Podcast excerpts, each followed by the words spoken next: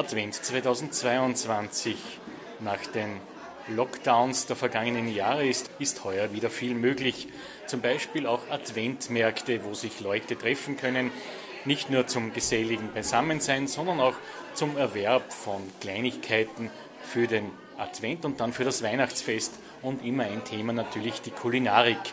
In St. Gotthard im Mühlkreis, einer Gemeinde in Oberösterreich, rund 20 Autominuten von Linz entfernt, gibt es im Pfarrhof einen kleinen Adventmarkt, wo eben Pasteleien angeboten werden, wo es Krapfen gibt, Bratwürstel, aber auch Kekse. Und Monika Schitz, ehemalige Bezirks-Goldhauben-Obfrau, ist eine der Damen, die sich im Vorfeld darum gekümmert hat, dass es Keks gibt zum Kaufen.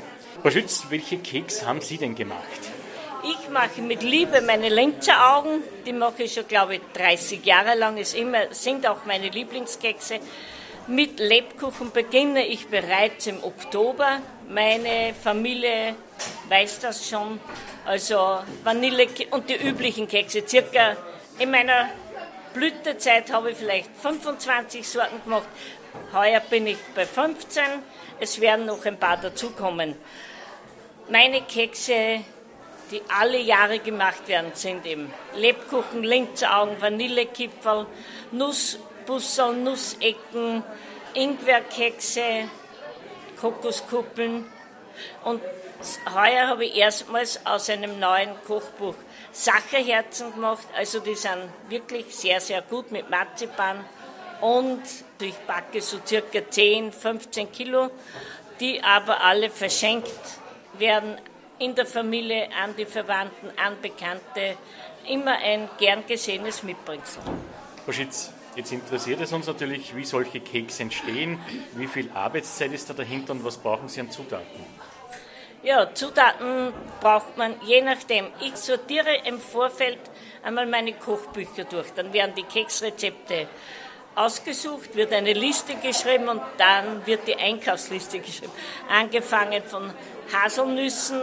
Ich nehme immer Haselnüsse oder Mandeln, da meine Schwiegertochter eine Walnussallergie hat, mache ich immer Haselnüsse, Mandeln, Zucker, Vanillezucker, Vanille, Butter braucht man, Rum, Zitrone, natürlich Mehl, Schokolade. Und natürlich einen guten Ofen. Einen guten Ofen, ja, das ist sehr, sehr wichtig.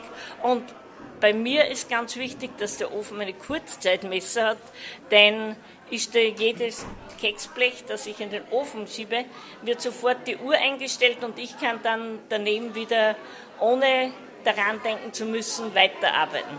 Jetzt interessiert natürlich uns, wie diese Keks schmecken. Sie können uns natürlich Gusto machen aus Ihren Geschmackserfahrungen. Ja, es gibt eben zum Beispiel die Ingwerkekse. Da merkt man richtig, Ingwer, sie haben nur einen Nachteil, wenn ich sie verschicke. Meine Enkelin wohnt in Graz. Da muss ich sie ganz sorgfältig verpacken, denn die Ingwerkekse zerfallen sehr. Die sind sehr mürbe. Genauso die Spritzkekse. Aber jede Kekssorte schmeckt eben anders und eigen. Ist es mit Schokolade überzogen, ohne Schokolade, Zitrone, Zitronenglasur, nur Eiweißglasur. Es schmeckt eben alles anders. Aber Haselnüsse, man merkt dann auch, oder Rom. Die Lieblingskekse von meinem Mann sind die Kokoskuppeln, die ich heuer schon zweimal gemacht habe. Eine Sorte, wenn ich da mache bei denen, von dieser Menge bekomme ich 58 Stück. Und das dauert aber nicht lange, bis der Vorrat wieder weg ist. Der Advent dauert ja noch ein wenig. Wie begleitet der Sie kulinarisch weiter? Ja, das ist für mich eine Zeit, die ich ganz, ganz sehr, sehr liebe. Denn es gibt für mich nichts Schöneres als nachmittags vielleicht ein Stündchen mit Kaffee, Keksen und liebe Bekannte, eine, zwei, drei Bekannte, so eine kleine Runde, der Adventkranz auf dem Tisch, eine Kerze brennt und gute Gespräche dabei. Das ist einfach etwas Schönes. Im Hinblick auf das Weihnachtsfest, was erwartet da Ihre Familie kulinarisch? Ja, wenn ich wirklich meine Familie einlade, ich bin meistens eingeladen, sollte das anders sein, dann ist immer der Wunsch vorhanden, bei der Oma Schweinebraten. Mit Knödeln, mit allem drum und dran. Und nachdem wir so viel Neugier gemacht haben, haben vielleicht einige Hörerinnen und Hörer Interesse an einem kurzen Keksrezept, das Sie uns noch verraten. Ja, ich habe heuer zum ersten Mal diese Mühviertler Kokoskekse gemacht, die bei der Runde bei mir sehr gut angekommen sind. Sie sind ganz einfach zu machen. Viertel Kilo Butter, Viertel Kilo Mehl, Viertel Kilo Zucker, ein Viertel Kilo Kokosflocken, eine Prise Salz. Das Ganze ganz rasch zu einem Mürbteig verkneten und Kekse ausstecken, hellbraun backen und Sie werden weder in Schoko getunkt noch mit Staubzucker verziert, gar nichts, aber sind richtig knusprig. Und gestern habe ich von einer Dame erfahren, sie bäckt keine Kekse, nur die wird sie heuer machen, denn die waren so gut.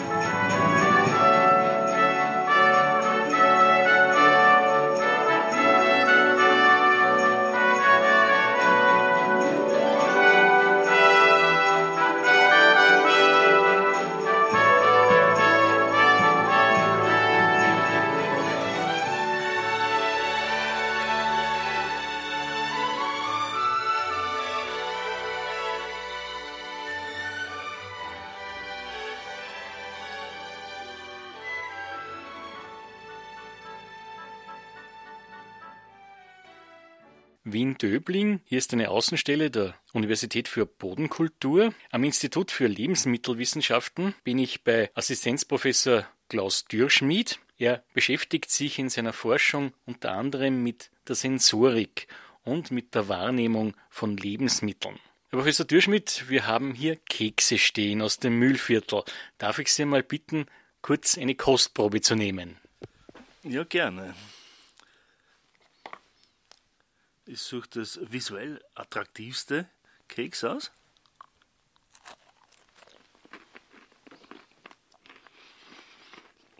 Mhm. mhm. Ziemlich genauso, wie man das erwartet habe. Sehr viele Nüsse, eine gewisse Härte, Knusprigkeit, aber Schokolade, ein Stückchen dazwischen. Sensorisch außerordentlich komplex. Man hat sowohl diese harten Bestandteile, aber sehr weiche dazwischen und stark schmelzende. Und es kommen kaskadenartig verschiedenste Aromen, Nussaromen, Schokoladearomen, natürlich die ganze Süße. Ein herrlich vielschichtiges Produkt. Das sind die Kekse, die ich aus Oberösterreich mitgenommen habe. Sie stammen selbst aus Oberösterreich. Gibt es da auch Kindheitserinnerungen, wenn Sie in so einen Keks beißen? Ja, natürlich gibt es Erinnerungsfaktor, was ähm, Kekse, vor allem so Weihnachtskekse betrifft. Beide Omas waren hervorragende Köchinnen und haben ganz exzellente Weihnachtsbäckerei gemacht. Zart und fein ausgeführte Bäckerei. Die habe ich dermaßen köstlich gefunden, dass ich als ich noch ziemlich jung war, im Sommer dann versucht habe, Vanillekipferl selbst zu backen. Meine Eltern waren irgendwo unterwegs in Linz, glaube ich, oder so. Und, und ich war allein zu Hause und habe dann Kochbuch aufgeschlagen und Vanillekipferl gebacken. Sie haben zwar ein bisschen komisch ausgeschaut, aber sie waren hervorragend, meiner Meinung nach. Jetzt wäre der Sommer nicht unbedingt die Jahreszeit für Vanillekipferl, oder? Ganz richtig, aber das war mir damals eigentlich völlig egal. Ich wollte nur Vanillekipferl haben. Und vielleicht dieses angenehme, erwartungsvolle, hoffnungsvolle Gefühl, das ich damals gehabt habe, als ich Vanillekipferl in der Adventzeit gegessen habe, wieder in mir auferstehen lassen. Grundsätzlich, wie sind Sie eigentlich zur Lebensmittelwissenschaft gekommen? Vielleicht können Sie uns auch ein wenig erklären, um was es dabei geht. Es gibt einfach Menschen, die haben bestimmte Interessen von Anfang an und ich habe den Eindruck, ich habe mich schon immer fürs Essen, fürs Kochen interessiert und auch sehr früh für die Chemie.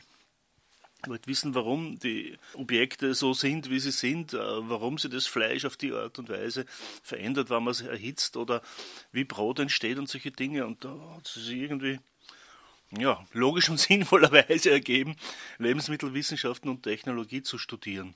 Ja, das ist ganz gut gelaufen und es hat, hat zufälligerweise, wie es oft so ist, die Möglichkeit ergeben, da am Institut das Sensorik-Labor zu betreuen, zu leiten und ja, das habe ich mit großer Begeisterung gemacht und angenommen.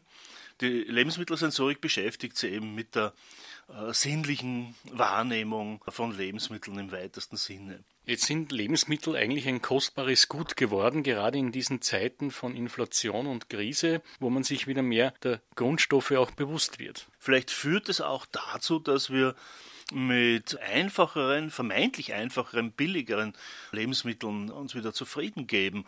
Äh, Butterbrot oder Schnittlauchbrot sind herrliche Dinge, ganz großartig. Es muss nicht immer Sekt und Kaviar sein, sondern es können auch solche Lebensmittel sein, die eigentlich hohe sensorische Komplexität aufweisen, wahnsinnig wohlschmeckend sind, aber ja, halt nicht sehr prestigereich. Kann man sich Ihre Wissenschaft so vorstellen, Sie kosten etwas und danach analysieren Sie es im Labor? Also ich persönlich mache das sehr selten, muss ich ehrlich sagen. Ich bin eher für die Planung der Versuche zuständig und ich habe Testpersonen, die das wahrscheinlich weit besser machen als ich persönlich. Und das sind eben ausgewählte, trainierte, geschulte Testpersonen, die Lebensmittel dann auf eine sehr objektivierte Art und Weise beschreiben.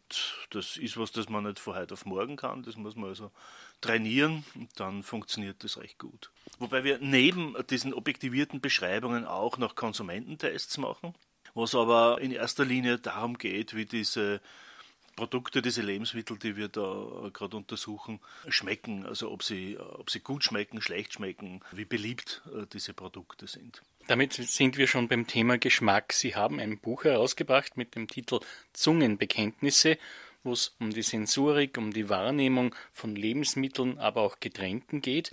Wenn wir zu den Keksen zurückkehren, das Auge spielt da einmal eine grundsätzliche Rolle, bevor wir einen Keks überhaupt in den Mund nehmen und dann einmal wahrnehmen. Was spielt sich denn bei uns ab, wenn wir so einen Keks vor uns haben? Ja, Sie haben ganz recht. Der visuelle Kontakt ist der erste Kontakt. Es sei denn, wir riechen die Kekse schon. Bei der Zubereitung kann es ja passieren. Wir riechen sie, obwohl wir sie noch nicht sehen. Dann kommt spätestens irgendwann der, der visuelle Kontakt. Wir sehen die Form, wir sehen die Oberfläche, wir sehen die Farben, wir sehen die äh, Struktur und bilden aufgrund dieser visuellen Information eine Erwartungshaltung. Wenn wir so ein mondförmig gekrümmtes Keks sehen, mit Zucker obendrauf, na, dann wird es höchstwahrscheinlich ein Vanillekipferl sein. Das heißt, wir haben Erwartungen bezüglich des Geschmacks, bezüglich der Textur und natürlich auch äh, des hedonischen Werts, das heißt, wie sehr uns das höchstwahrscheinlich schmecken wird. Und dementsprechend greifen wir dann zu, wählen ein bestimmtes Keks aus oder lassen es eben bleiben. Was spielt sich da im Kopf ab, im Gehirn? Erinnert sich durch das Auge das Gehirn an etwas, ja, das habe ich schon einmal gegessen? Ja, ja, natürlich. Diese Erwartungen basieren natürlich auf Erfahrungen, die wir irgendwann im Leben vorher gemacht haben. Wenn ich äh, Lebensmittel nicht kenne, dann kann ich vielleicht ja sehen, dass das ähnlich ist wie ein Lebensmittel, das ich bereits kenne, aber werde keine sehr konkreten Erwartungen entwickeln können. Nur wenn man Erfahrungen mit dem Lebensmittel gemacht hat, kann man sehr gezielte gut zutreffende Erwartungen entwickeln. Und das macht das Gehirn äußerst zuverlässig und in Sekundenbruchteilen. Man muss nicht lange überlegen. Die Farbe spielt ja auch eine Rolle. Kekse sind oft so ins Gelbliche hinein durch den Teig gegeben. Dann gibt es Schokoverzierungen. Es gibt auch Kekse, die haben rosarote Verzierungen oder auch hellgrün. Was machen die Farben aus mit uns? Ja, die Farben lösen in uns auch ganz bestimmte Flavor-Erwartungen aus, also Erwartungen an den Geschmack.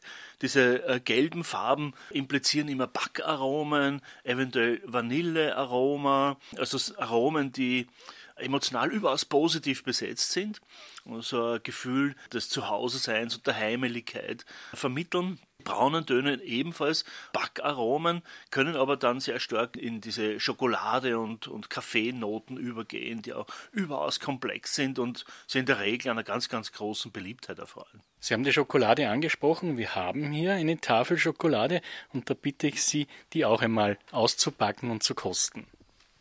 Ja, das Ausbacken von Schokolade ist ein, ein, ganz wichtiger vorbereitender Prozess, der uns schon auf den Genuss eigentlich vorbereitet. Die sind ja meistens sehr aufwendig verpackt und das raschelt, wenn man das aufmacht.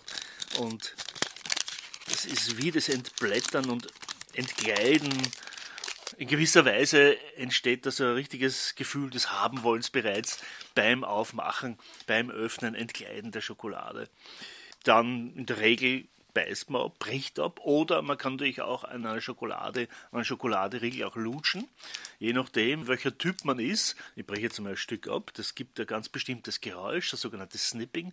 Das ist so sehr wohl designt und auf bestimmte akustische Ereignisse hingetrimmt.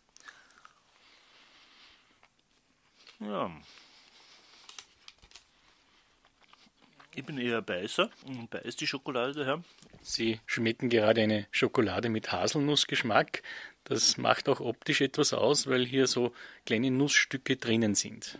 Man erkennt es das sofort, dass das Nussschokolade ist.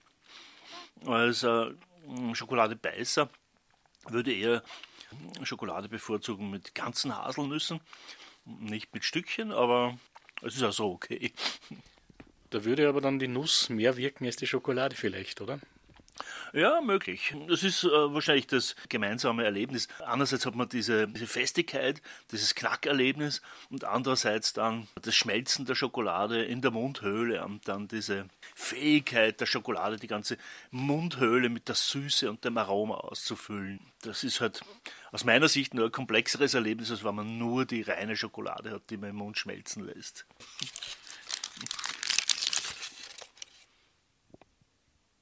Man sieht, die Schokolade ist schon etwas wärmer geworden. Sie haben jetzt ein Stück wieder abgebrochen und das knackt natürlich dann nicht so. Und damit sind wir bei den Geräuschen. Die Geräusche sind was ganz Essentielles beim Essen, Herr Professor Türschmidt. Naja, die äh, texturalen Eigenschaften sind temperaturabhängig, klarerweise. Die Kakaofettmasse, Kakaobutter, zeigt in den äh, mechanischen Eigenschaften einen ganz deutlichen Temperaturverlauf. Und je niedriger die Temperatur ist, desto härter wird die Schokolade, wird immer weicher, bis es dann zu einem Aufschmelzen kommt und die geschmolzene Schokolade hat dann eine bestimmte Viskoelastizität, äh, zeigt ein gewisses Fließverhalten, eine gewisse Klebrigkeit. Das äh, nehmen wir halt über weite Bereiche wahr, vom, vom Brechen der Schokolade oder beim Abbeißen, wo wir die Schokolade wahrscheinlich bei Zimmertemperatur prüfen und dann im Mund nimmt diese Schokolademasse halt langsam die Temperatur der Mundhöhle an, 30 Grad oder irgend sowas in dem Bereich und wird dort halt schmelzen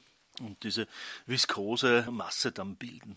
Bleiben wir noch beim Essen. Es gibt leider, das sage ich jetzt einmal persönlich, immer weniger Würstelstände. Das ist halt der Internationalität geboten, auch in einer internationalen Stadt wie Wien. Aber wer sich doch den Genuss eines Paul Würstel, zum Beispiel von Frankfurt oder andere bezeichnen sie als Wiener Würstel, gönnt oder hingibt, dem fällt auf, da ist der erste Bissen in eine Wurst wichtig, weil da muss es wirklich knacken. Ja, ganz richtig. Wie bei vielen Produkten machen diese mechanischen Eigenschaften und die dadurch verursachten akustischen Ereignisse äh, ganz viel aus, um die Qualität des Produktes zu bewerten. Und bei einem Würstel ist es wichtig, dass das knackt, wenn man reinbeißt.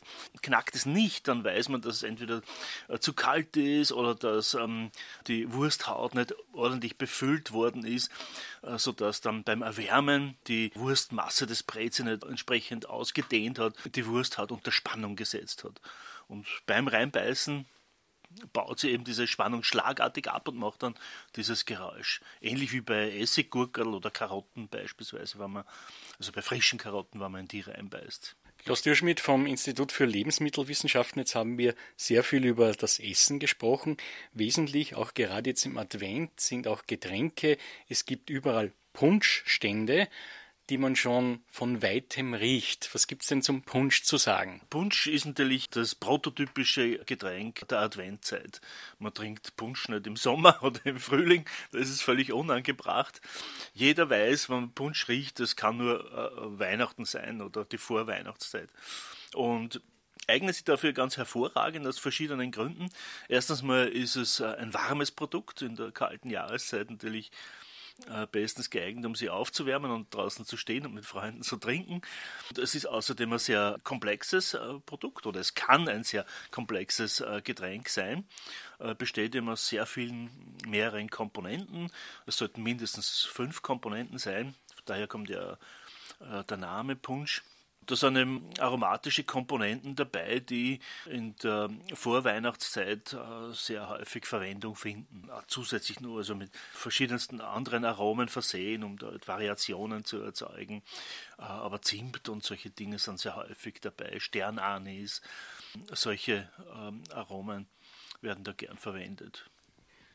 Im Gegensatz zum Punsch gibt es den Glühwein. Für den Glühwein gibt es weniger Regelungen als für den Punsch. Also Punsch ist relativ wohl äh, definiert. Glühwein kann mit allem Möglichen versetzt werden, muss Wein sein und meistens wird Rum dazugegeben. Äh, es wird stark gesüßt und was immer und dann einfällt, kann man in Wahrheit dazugeben. Man kann es aromatisieren mit den unterschiedlichsten Extrakten. Ja, das muss man mögen. Was auch warm ist und ein Geräusch macht, bevor man es isst, sind Maroni und die wärmen noch zusätzlich die Finger und die Hände. Ja, das gehört vielleicht ebenfalls zum perfekten Besuch eines Weihnachtsmarkts dazu, dass man Maroni isst verbreiten schon äh, ganz bestimmte aromatische Stimmung.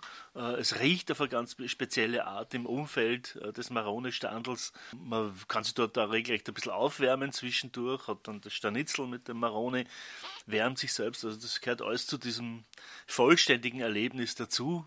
Und dann hat man natürlich auch die Herausforderung, die Marone rauszupulen aus der Schale. Und das alles ist das perfekte Marone-Erlebnis dann schlussendlich.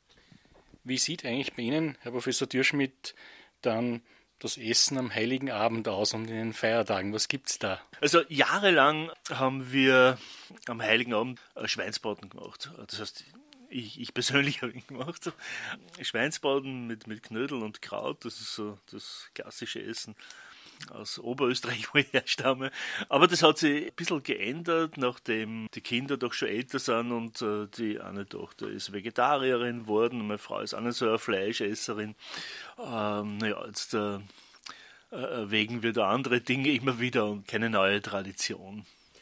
In Ihrem Buch Zungenbekenntnisse, erschienen bei Brandstätter, beschreiben Sie auch, weil es natürlich auch dann zu den Festtagen gehört, wenn man sich einen guten Wein gönnt oder zu Silvester einen Sekt. Das sind typische Getränke, die man zu feierlichen Anlässen sich gönnt. Vor allem die Sekte sind da an vorderster Front zu erwähnen. Die sind halt auch so beliebt aufgrund ihres berauschenden Effektes, der halt bestimmte äh, emotionale Barrieren abbaut oder auch das Gefühl der Festlichkeit schlussendlich äh, verstärkt. Und ja, das schätzen viele Menschen und daher trinken sie.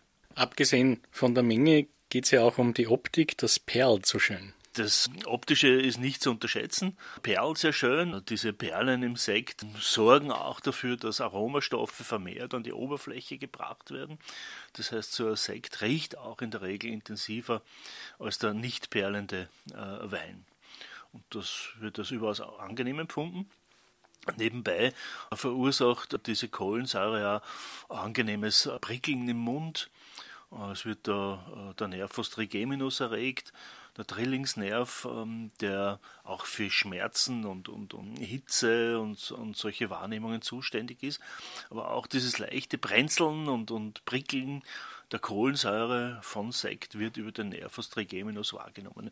Und so, wenn das nicht allzu intensiv ist, finden wir das überaus angenehm und ja, inspirierend. Es macht also die Menge den Genuss. Definitiv. Das ist immer eine ganz, ganz wichtige Regel. Man muss mit der Quantität spielen. Jeden Tag Sekt oder Champagner trinken wird höchstwahrscheinlich ziemlich langweilig werden.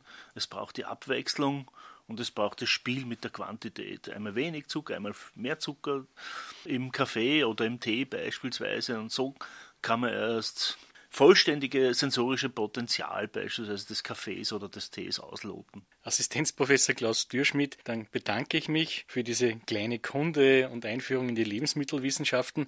Ich wünsche Ihnen noch einen schönen Verlauf des Advents und dann auch schöne Feiertage, wo Sie das Essen und Trinken genießen können. Ja, herzlichen Dank.